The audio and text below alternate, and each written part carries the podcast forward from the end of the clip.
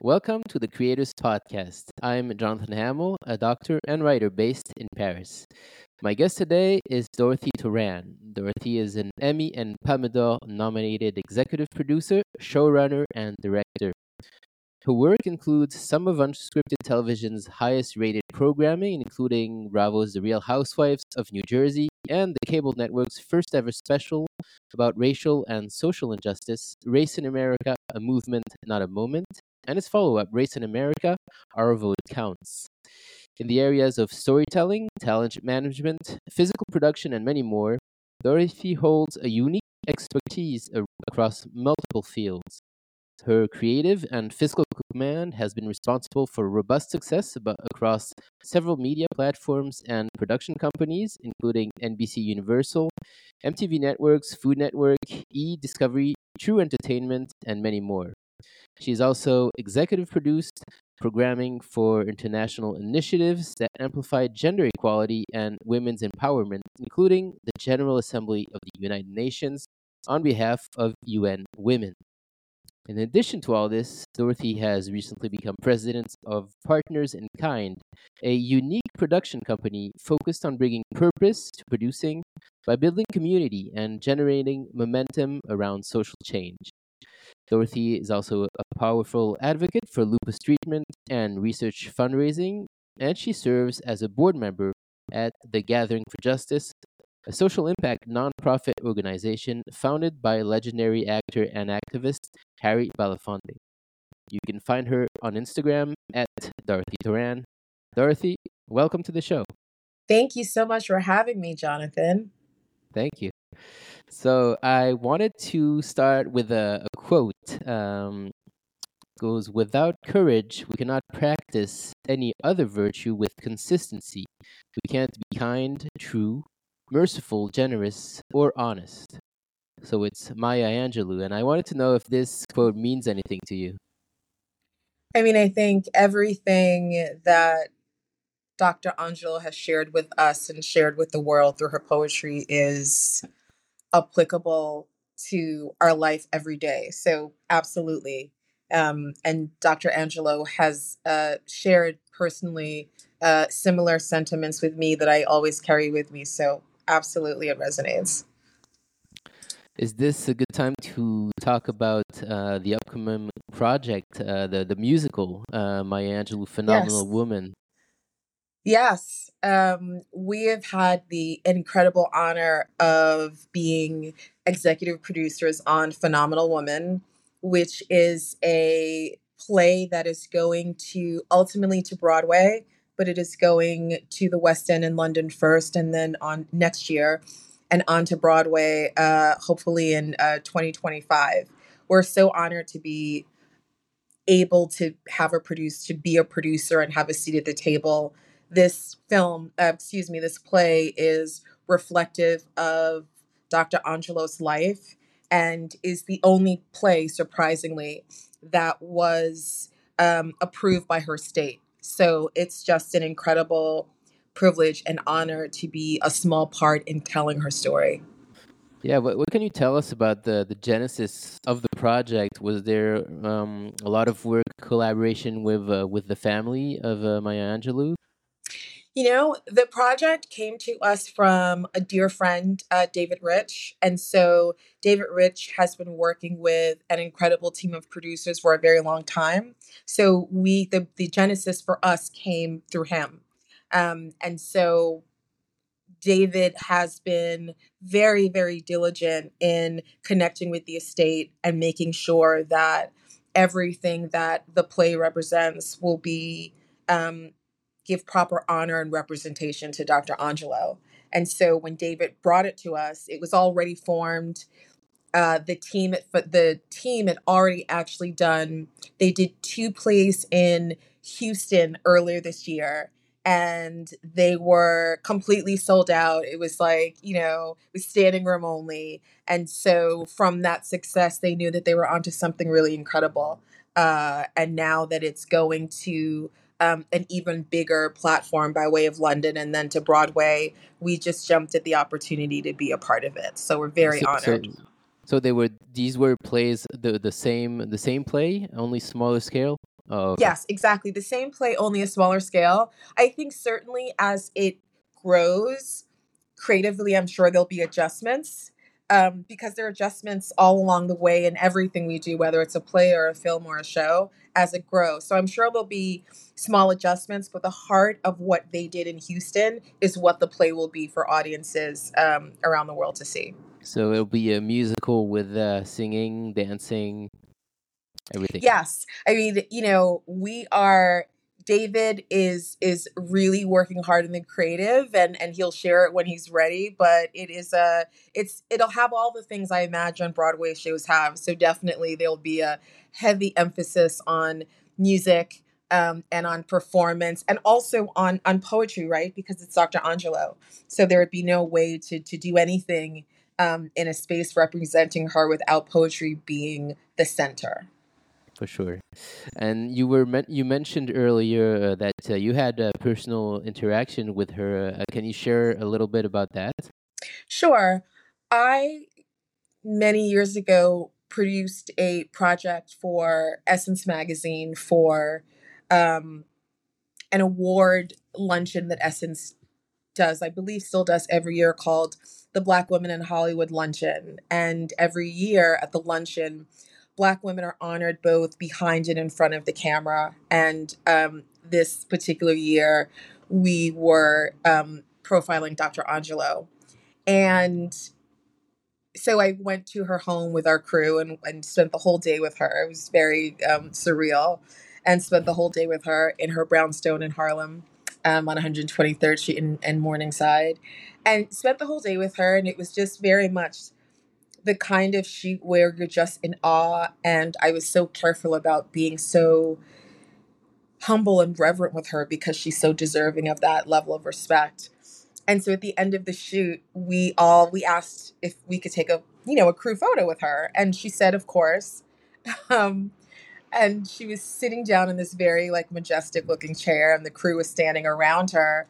And I was standing and so i got on my knees so i could be kind of level with her for the Mhm. photograph. Um and she she chastised me. And she said child get up. And i was so confused. I was like Mhm. i'm being yelled at by maya angelou. What's happening? Um and i said i said dr angelou what do you mean? And she goes you get low for no one not even me. Mm. and so the photo um, is of me standing next to her uh, while we took that photo. And it was an incredible learning lesson that I have taken with me every day of my life since. Wow, amazing. Yeah. Okay, so I want to go back a little bit uh, Okay. to your beginnings, and then we'll come back to Partners in Kind. Sure. Um, so um, uh, you, I heard that you started out uh, as a switchboard operator on the Maury Povich show a long time ago. I think you were still in college. Uh, can you tell us what you were studying at the time? Sure. Uh, yes, that's right. I was a switchboard operator as my part-time job during my freshman year in college at the Fashion Institute of Technology. I was a communications major. A lot of Hmm. people don't know that even though FIT is is is certainly known around the world for its fashion programs, there was also a communications and a television and radio department, uh, which is where I majored. And so that is what I studied there. And it was very convenient actually because the studio was actually around the corner from school. So I can run there in between classes and and uh, do a shift. Uh, and it was when um, you know, Maury Povich was was definitely making a transition in his own career. He was he's been known for doing hard broadcast news for many many years and then made this pivot to really the very beginning of what reality television was starting to become so it was a very interesting time uh, to Hmm. work there And at that time, had you already decided that you were going to work in the entertainment industry? Was that your first taste of it? um it was my first it was my oh actually no it wasn't um i always knew that i was going to be a producer even when i was a little girl i just Really? didn't know what it was called Mhm. um i remember um watching TV with my nana, my grandmother, and we would only be allowed to watch a little bit of television. And we she let me watch uh, Miss America when the Miss America pageant used to come on. And so many little girls wanted to like be Miss America and wear the sash and like do the wave. And I never wanted to be that, Jonathan. I always wanted to be, I was the little girl that was watching Miss America saying, Nana, she missed her mark when the spotlight came on. She wasn't standing where she was supposed to be standing. The curtain didn't come on. Like I was looking at all those things. And I had a southern grandmother from the South who very much was of the uh, of the idea at that time that children were to be seen and not heard. And so she was like, Child, shush, you should be glad that you're even watching this, you're even able to watch it. So I always knew that that innately was who I was as the core of my being. Uh, and um, I did have an opportunity. My first opportunity in film was actually not at, at Maury Povich. It was, I had an internship my senior year of high school. And I finished all of my graduation requirements during the first semester so that I could do an internship mm. the second semester of, of my last year in high school. And I was a production assistant for a director um, named John Fraker. Um, and John had a uh, commercial uh, production company called Fraker Productions. And so he is really who took me under my wing when I was 17 years old. And that was my first uh, sense of like, oh, I belong here. Uh, wow. Yeah, it was with John. That's so interesting that you knew that as a child. I mean, where do you think that comes from? Just uh, I can't imagine watching TV and saying, "Oh, she missed her mark." That's oh yeah, it's all I cared about. No, my grandmother thought I was the strangest child. Um, I, uh, where did it come from? I've always wanted to help people, though that doesn't seem maybe like a, a, a place to help. But I've always wanted to help make things better. And for me, it was just always in the space of storytelling. I really mm-hmm. think that um, it called me much more than I called it. I it was just what I was felt right for my soul. You know, it's it's um it was just something that was very innate. Huh. So after that first experience, and then the years at the Maury Povich show, Povich, uh, so you worked for MTV for a while, I think, mm-hmm. and uh, and then you uh, line produced uh, commercials for ten years. Yes. Um, can you tell us a little bit what line producing uh, compared to executive producing? Is there a big difference? Yeah, sure. Yes, there is a significant difference. Uh, line producing is yes, I did work for an incredible production company called Zuma Zuma as their head of production for 10 years. Uh, the owner's dear friend, Joe Mantegna. And line producing is being in charge of the big picture on a television or film production. So you are hiring crew, you are working with set designers, you are managing the budget to making sure that you're on budget as best you can be. Uh, you're managing the creatives on the project to make sure that they are they have everything that they need uh, to do the job that they need to do uh, script writers and directors etc uh, so that is line producing and that's what i did for a really long time. I'm very um, i'm very much a person who needs order and so i think the control the control freak in me was that was like a way to get it uh, and then I became an executive producer. And executive producing can mean very, it can mean many things actually. There's not, you know, one definition that encompasses all. Some executive producers are financiers to projects, and their contribution as an EP is to help fund a project. Mm. Other executive producers fund projects and also have a significant creative stake in how what the creative is going to be and how it's executed. So it, and there's a there are many things that are a combination of both of those worlds. Uh, i was a by the time i got to my work at itv america on housewives i was an executive in charge of production and an executive producer. So it's really both of those job descriptions uh, combined. Um, and i was the only person in the time, you know, in the maybe eight or nine years that I worked at Bravo that had that dual role. So mm. it's mm. it's very different but very complementary of the other. Yeah. And do you remember your first commercials? Uh, I, am sure it was a little overwhelming, even if you like to control things, because uh, it seems like there are multiple things coming at you every yeah. day, right? yeah. First one is very nervous. Um, I do remember it. Uh, at Zuma Zuma, uh, we did a Clairol hair color commercial. And it was interesting because I remember that it was a test commercial. Like it wasn't even a real commercial, mm. but it was very expensive test. And uh, Joe Mantegna, my dear friend who owned the company, said, uh, okay, like this is I'm giving you this as your first rodeo. Like, go and do it. And it was a full crew. It was, it was exactly the same as a normal commercial shoot, but it was considered a test. So, and it was a test for me too. So that was uh that was my very first commercial ever, um, and it was great.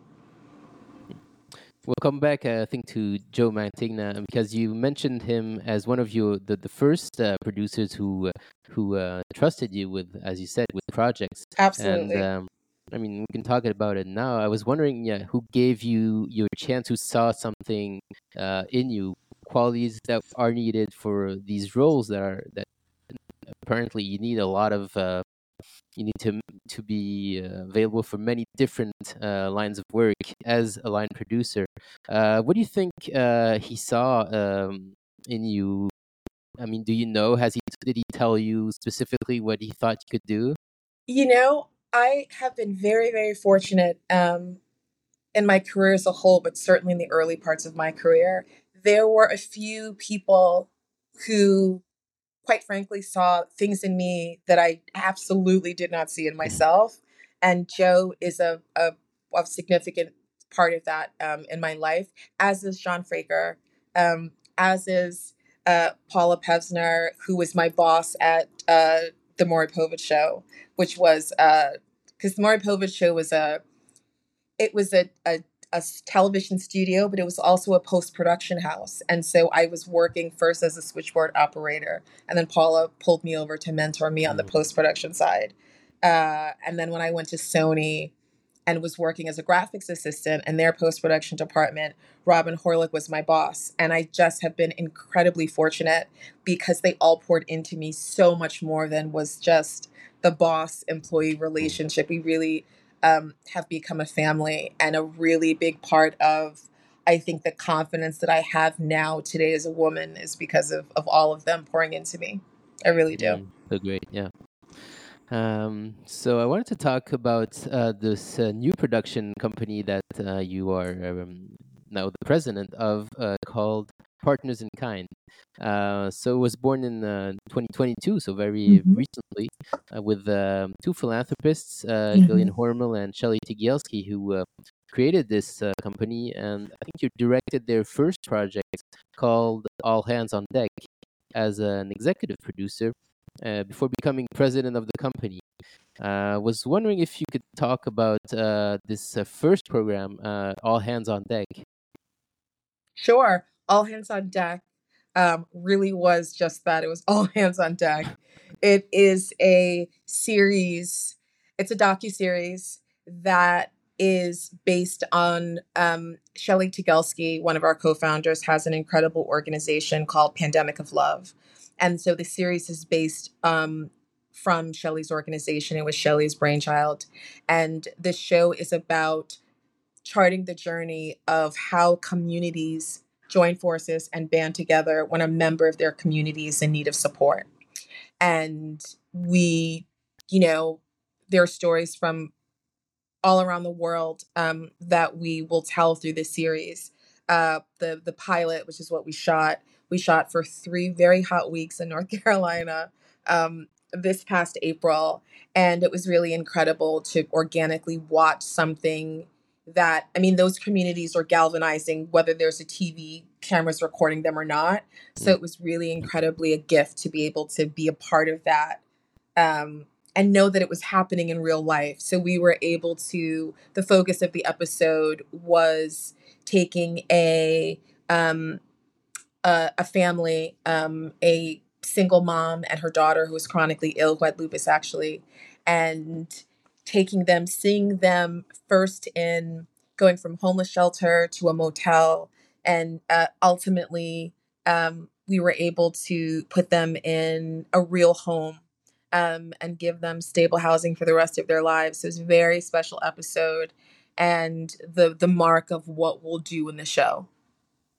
And this is, uh, I guess, what you call uh, unscripted television. Yes, Uh, so exactly. many it's unscripted. surprises. It's docu series. So many surprises coming every day as you shoot, I suppose. Yeah. Yes. So yes.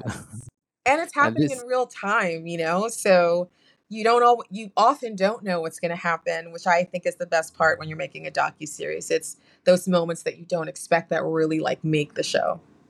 Yeah. So I, I suppose your your years on uh, Housewives, uh, you Mm. taught you taught you how to adapt to many situations and go uh, as you have to do in unscripted, right? As opposed For to, I guess, scripted and you know what's going to happen every day. Yeah, for sure, for sure. Um, all the Mm. Bravo experience was has been incredibly valuable to use it in this capacity. I'm sure. So, um, so this production company, uh, Partners in Kind, uh, would you say that the best way to to define it is that you're trying to create content that uh, it's not only made for passive consumption, but also in hope of creating action in the viewer and and uh, getting the audience to connect and spread compassion? Would that be the correct uh, definition? Yes, it's absolutely, Jonathan. You're spot on. It's the right. It's the perfect definition for who we are. Partners in Kind is a company whose mission is to tell stories that amplify the voices of those marginalized communities across all marginalized communities that are often not heard. And so we only make programming that will do a few things, which we call a part of our rubric.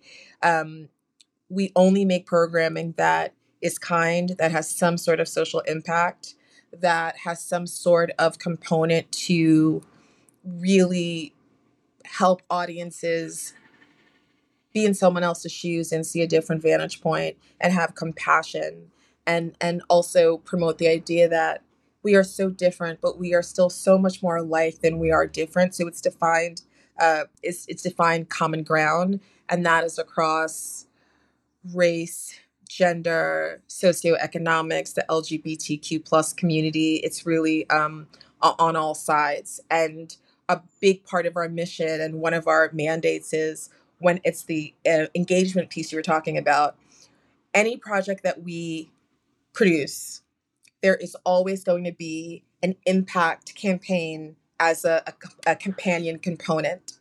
And the reason that we do that, and I know we're going to talk about the beat goes on in a little bit, the reason why we do that is because we want to be active in making the world better. And a lot of times you watch a documentary about something that you didn't know that is either inspiring or that may be deeply troubling.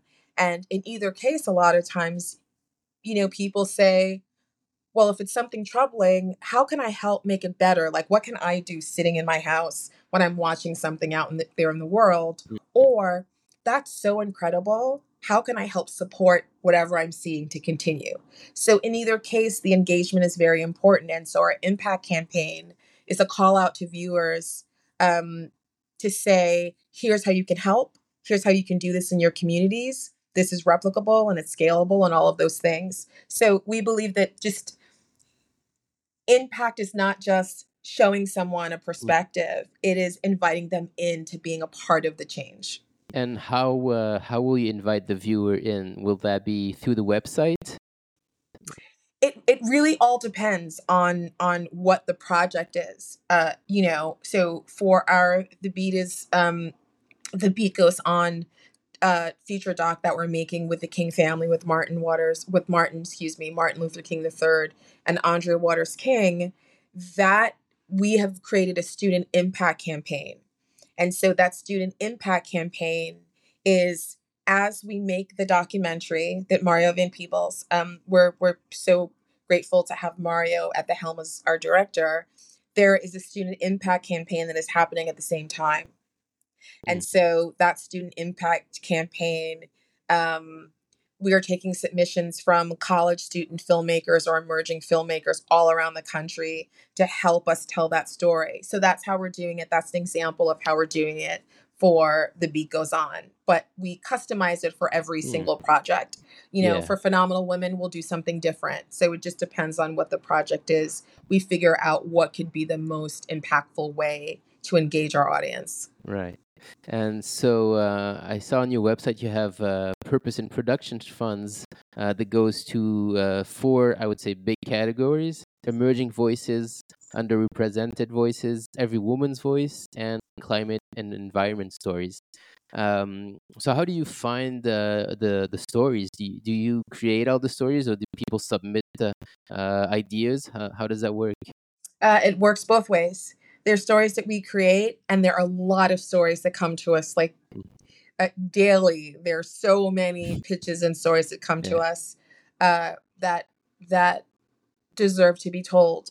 And so every single day we're making those decisions and considerations. Um, it's you know you want to make every single thing that comes to you right, and the reality is that's not um, possible. So it's really, really being very intentional about the kinds of stories that we are supporting to make sure that they're touching different different missions, different injustices, different disparities to make sure that there's a that if you look at the slate of our programming, you'll see a diverse cross section of stories that we tell.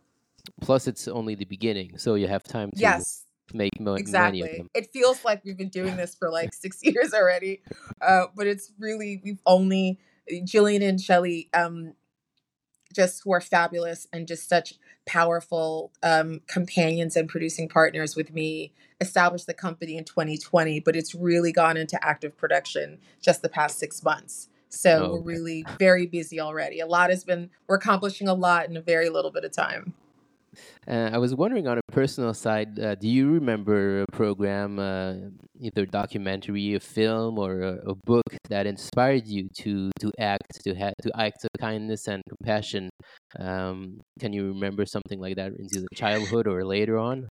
You know, it's funny. I you're Jonathan, you're really taking me back. You're making me think of something I haven't thought about in such a long time. And I don't so when I was a very little girl, around the time of the watching the the Miss America pageants with my with my nana, uh our favorite show to watch together was uh Little House on the Prairie. Favorite show to watch. Yeah.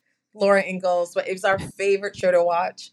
And I think sublimin- subliminally, excuse me, there was something about that. There was something about watching a family care for each other, but care for the community around them.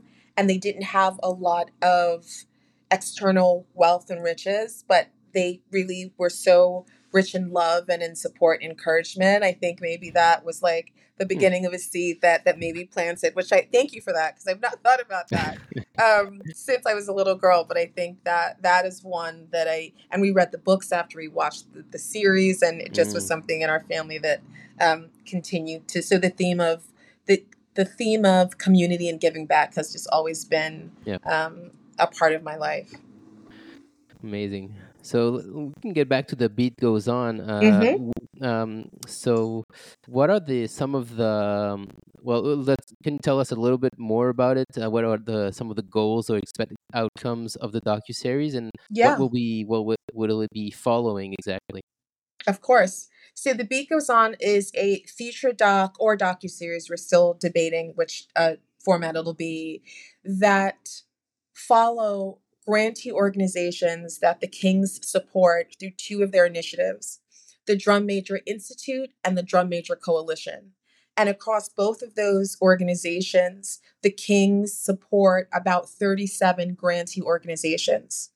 And these grantee organizations are grassroots organizations all across the country that are on the ground, rolling up their sleeves and doing the work. Um, whether it's in the in communities, whether it's voting rights uh, or um, women's health uh, support, um, a number education, a number number of, of projects, and so grantee. So the film will profile and highlight some of those organizations that are doing the work, particularly important as we are moving into the 2024 election cycle. Um, particularly important to to for those organizations to be amplified. So often with grassroots organizations, they're under resourced. There are only a few people running a whole organization. They don't have time to amplify their voice. They don't have time for marketing because they're actually doing the work. And so Andrea and Martin wanted to create an opportunity to be able to amplify those voices, uh, particularly because they need that support as they are lobbying in this coming election year for uh, for for resources and support for the causes that they're doing on the ground that affect communities. So we thought it's a really it's a critical time to make this film, and we are leaning into it uh, very deeply. And so that is that is what the film will be about. That's what it'll follow. And it'll mm. follow those organizations around the country. And then, as a part of that, the companions will be the student impact campaign that will will have students make their own short form content to support some of those organizations as well. That'll be on the organization's their website and in meetings when they are having meetings and going before Congress and lawmakers and on their social media. So mm. it is a huge amplification project of those grassroots organizations. Wow. And this will come out uh, um when? the the tentatively this will air in um August or September 2024. The point is for it to be on air before the election because right. what we also, how this film will also be most powerful is that it helps to give people things to think about as they're going to the polls that they may not have thought about or may not know as much as they've wanted to know in order to make their decisions. And I was wondering if uh, there were any unique perspectives uh, with working with the King family, who has such a deep familial attachment to the you know, civil rights movement. Um, were there any conversations where you you were, you thought this could not be a conversation I would be having with someone else? Uh, does that does anything come to mind? Ugh, every conversation with them, Jonathan, is like it's it's. I have that. I have that aha moment. Um, and anytime we talk with Martin and Andrea, that this conversation could not be happening with anything else. I think that they have a life that's unbelievable in terms of their part in American history. And so their perspective is just always so clarifying, no matter what we're talking about. So there's not, I, I don't have like a specific conversation that I can share, but I will say that um, every time I talk to them and we have conversations with them, I'm better for it at the end. I really, truly, truly am. Hmm. Um, okay, so I wanted to talk about another of your activities uh, because you're not only a, producer, but you're, as we said, you're also a, director because you made uh, All Hands on Deck and yes. other things. Uh, I was wondering if that's common among producers to also direct because I just I was imagining some directors you know producing as you said their own movies which in my mind was just putting money in maybe, mm-hmm. maybe i'm mistaken. Is that are, are, there a lot of executive producers who also direct? And if uh, i mean can you tell us a, a little bit about that? Yeah I, you know i i actually don't think there's like one path. I think that there are many ways to get to where you want to be to tell the stories in the capacity that you want to tell them. So certainly there are many executive producers that also direct. There are many executive producers that also showrun. Uh, there are also executive producers that specifically focus on executive producing. I think that there's so much in this world that is a surprise as you the more you live and uncertain. There isn't really a path. You know, Denzel Washington worked for the Department of Sanitation. Denzel was a sanitation worker as an adult. Years before he became Denzel. So I, you know, I think that it's uh, you know, Oprah was a was a a, a news anchor on this, you know, tiny news station. Um, and she had no idea she was going to be who she will Oprah Winfrey, but she knew in herself she was Oprah mm. Winfrey. So I think there's I don't think there's a path. I really believe that very firmly. I think um the sky's the limit and you can do any of all things or you can do a few different things to all get to the same place. Mm. So you uh, you might direct feature films, movies. There is no limit. yeah, I, sure. I mean, you know, this uh, the job of of being president of Partners in Kind takes up all my time and leaves room for nothing. Uh, but it is it's always a, a, a skill set and a talent that I'm I'm blessed to have, and also certainly is an addition to the work that we do at the company um, in terms of our creative work. So uh, I'm I'm thankful to wear the dual hats. Yeah, and uh, I was uh, wondering who uh, who gave you the first opportunity to direct. Was it just we need someone, and you said I can do it? Um, you know, it's I don't. It's funny. I don't remember because I think it was very organic. It was very I'm sure, you know, there were commercial productions that at some point something needed to happen and it just started to become something that I did. And again, I I I was very like I knew that I was a producer in my soul, but I was very undefined in terms of I'm only going to do this or I'm only going to do that. Mm. Or, you know, I was just very flexible to the creative process. So it's so interesting that I can't remember uh, the first time, but but I can say it's happened uh, you know, all along in my career. Hmm. And were there any directors who uh, who mentored you or taught you, or was it just, as you said, something that because the limits are not that clear that you just progressively got to? Yeah, I mean, I've spent the last, you know, 25 plus years of my career with directors um, mm. and spent a lot of time with them and been on sets with them, and many are my friends. Uh, so, um, you know, Eaton Tyler was one of the commercial directors at the time that I probably worked with more than any other um, director when I was at Zuma Zoom when I was a line producer. Um, spending, you know, hours and weeks and days, or you know, traveling around the country on sets. You just you pick up a lot. Yeah. So I'm I was thankful to I was thankful to be in spaces where I always had those opportunities to observe and to learn. Mm. So I was uh, wondering uh, to come back to more to uh, producing, I guess, and executive producing. Mm-hmm. Uh, what your process is um, when it comes to decision making and deal making, because it seems like that's a big part of your day. Yeah, um, deal making of all kinds is a big part of the day.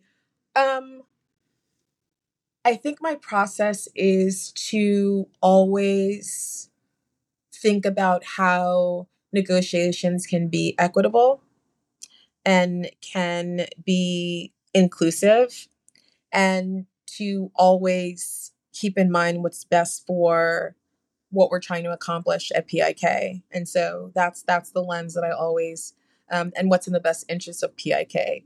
So I think coming from a place, I think if starting with those tenants helps you to build on however those negotiations go some are very complicated and some are not. So i think having the the the mindset to be to think about how you can go into a negotiation being equitable on all sides helps inform how how you close. Mm. and that's i suppose also something you picked up along the way just from oh yeah. seeing... yeah. Um, it's so funny i will say a, a, an enormous part of my deal making and negotiation skills, I definitely attribute to uh, Joe Mantegna um, because I think he was just uh, he was just I learned so much from him more than I can ever say. He was in that specifically he was just like a master deal maker, hmm. and so um, a lot of a lot of him is in me in that regard. Interesting. And uh, now that you've been in this business for many years, are you also uh, mentoring younger younger people who want to be in this position of being able to make deals and produce? Absolutely. Um, I mentor young people. I mentor people, particularly young people, every day. Um, on um, it's always been something that I innately did, and I've always thought it was important, critically important um, to the future of our business in Hollywood, quite frankly, um, and to making sure that that business is inclusive and equitable. So, for example, on the beat goes on right now in our project, we've got a very big team we have our feature documentary team, and then we have our student impact team. And most of the producers on both teams, uh, 80% of them I've mentored um, over the years. And so, um, and I'm so proud of not my mentorship, but of what they've become in their own right. You know, they've they've taken like the seeds and the kernels and they've just expounded and grown. So uh, I'm always a, a proud mama in production when I see my producers just um, doing incredible work themselves, and so it's a it's a it's a real place of joy for me to to mm. see them to see that um, a small way that I contributed to their growth has had them blossom so so much. Yeah, for sure. Uh, so I wanted to talk about uh, your work uh, in another area with the Lupus Foundation of America. Uh, can you tell us a little bit, first of all, what brought you to becoming an ambassador for them, and what have been some of the work you've been involved uh, with, uh, some of the research? Yeah. Um, my baby sister, Wiere, passed away suddenly from lupus in 2016, September 2016. And so she was only 33 years old. She was a newlywed. Um, and so it was devastating and life changing as as you can imagine. And I was so deep in grief, which I still am, but I was then so frozen in grief that I needed to I needed to do something with it um, because it was really in many ways eating me alive and eating me whole. And so it's interesting. I reached out to the Lupus Foundation of America not to be an ambassador, not to have anything to do with the organization, other than um, I wanted to get more understanding of the work that they did because I was hoping that that information would help me process my sister's passing in a way that um, was more manageable for me emotionally. And so that was what I was doing. Mm. Um, and one thing led to another. And uh, the president at the time, Sandra Raymond, she she responded to an email and she said, introduced herself. She said, "I'm coming to New York and I'd love to take you to lunch." And one thing led to another. Um, and uh, LFA asked me to be an ambassador, which I I did um, for six years. It was you know the honor of my life, and uh, did really amazing things during that time raised hundreds of thousands of dollars in research. I co hosted their galas for a few of those years. There was an annual gala every year that was uh, strictly for um, research fundraising. One year, um, Brooke Baldwin, who was an anchor on CNN, she and I co hosted um, one year together. That was very fun. And it was also, more than anything, an opportunity for me to tell Wiere's story. Um, and in that way, keep her keep her alive in that way, which was very important for myself and especially important for my mother. And so, really, my work with Lupus Foundation came from that place. Um, and along the way, I've made lifelong friends in the organization. I'm no longer the national ambassador, um, but I've made lifelong friends um, that I wouldn't have met without that experience. So, Lupus Work will always be a, a place that has my support. Wow. Yeah. Thanks for for sharing this. Uh, Sure. if people want to um, support research, uh, I think it's a lot of stem cell research in the, in the area of lupus. Where can they go? Yes, they can go to lupus.org. Um, there, there's a the, the donation links are there and can tell you specifically what your donations go to. I will say that at the Lupus Foundation, 100% of the proceeds go to research. Um, and stem cell research, you're right, Jonathan, is a significant part of that. Uh, there's actually a stem cell research fund specifically in honor of my sister called the Color Me Happy Fund. Um, my sister was an artist, and the last, uh, she was making this acrylic handbag collection um, that she was working on at the time of her passing, and she called the handbag collection Color Me Happy. And so that's what we call the name of the research fund. So lupus.org um, will give you all of the links and places to donate. Okay, great. Um, coming back to Partners in Kind, uh, Mhm. can you tell us? We've talked about All Hands on Deck uh, Mhm. and uh, the Maya Angelou um, Mhm. and uh, the beat goes on. Are Mhm. there any other projects in the works that you can tell tell us about? There are several other projects in the works. I can't talk about them Ah. yet. Um, but you know, maybe in two months you'll have me back and I'll be able to share more. Sure. Um, but there, um, there are lots of things. And again, what's important to us is to tell stories in all different ways. So it is telling stories uh, in all kinds of, of categories, you know, social justice, um, environment, um, climate change, which is particularly, I think, a difficult one um, because it's still not getting the kind of attention and storytelling that it deserves. So we're actually very focused on that right now um, and are actually looking for um, really robust um, climate change stories. If you have any, Jonathan, please send them our way. Uh, yeah, they're they're they're projects all the time. They're evolving um, and happening. Um, you know, a few months ago we couldn't talk about Phenomenal Woman, but now we can. Uh, so there's there's the joy is that there's always something new happening around the corner in progress. Yeah. And for Phenomenal Woman, can you tell us who uh, wrote the music, the lyrics? Can you tell us a little bit about the cast, or do you not know yet? Uh, the cast and the director are still in progress. Actually, we're hoping to know that in a few weeks. Mhm. So I, I don't know those details yet. Um, but I feel like in another month we could have a whole different conversation. Um, but but I can say the cast is, you know, the producing team and so many of the creative principles behind um, phenomenal women are black women that are at the creative helm.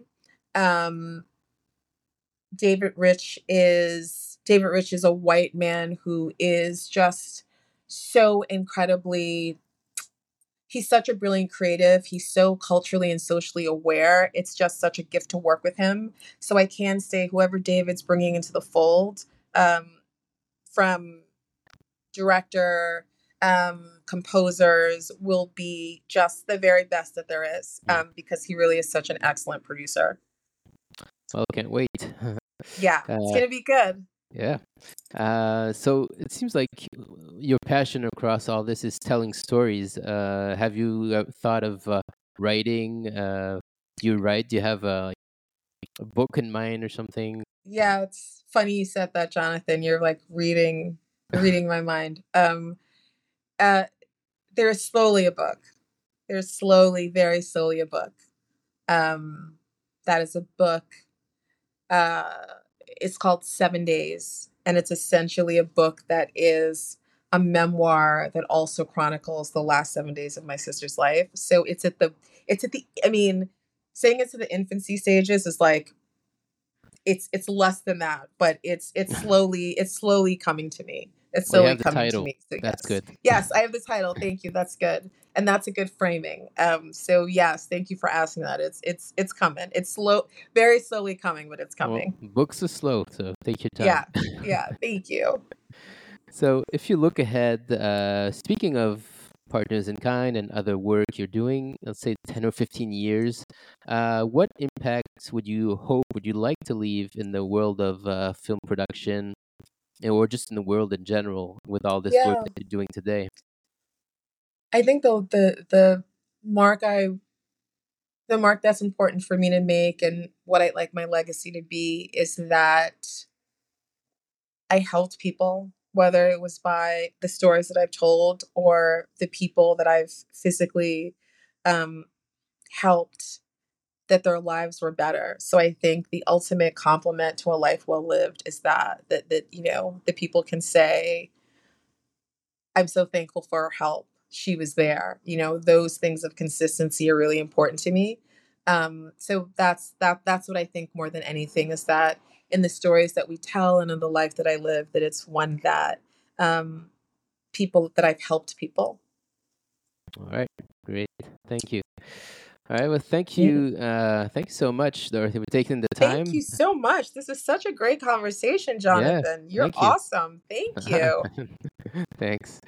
Uh, so once again, people can find you on Instagram at Dorothy Toran, and uh, don't forget to check out the the website for Partners in Kind. It's called partnersinkindproduction.com. Uh, so thank you everyone for listening. And if you enjoyed this conversation and if you would like to hear more, don't forget to like, subscribe, spread the word if you can. And you can find all the information about the podcast and my activities as a writer on my website, hameljonathan.com. Thank you, Dorothy. Thank you, everyone. Thank you so much. And see you soon on the Creators Podcast.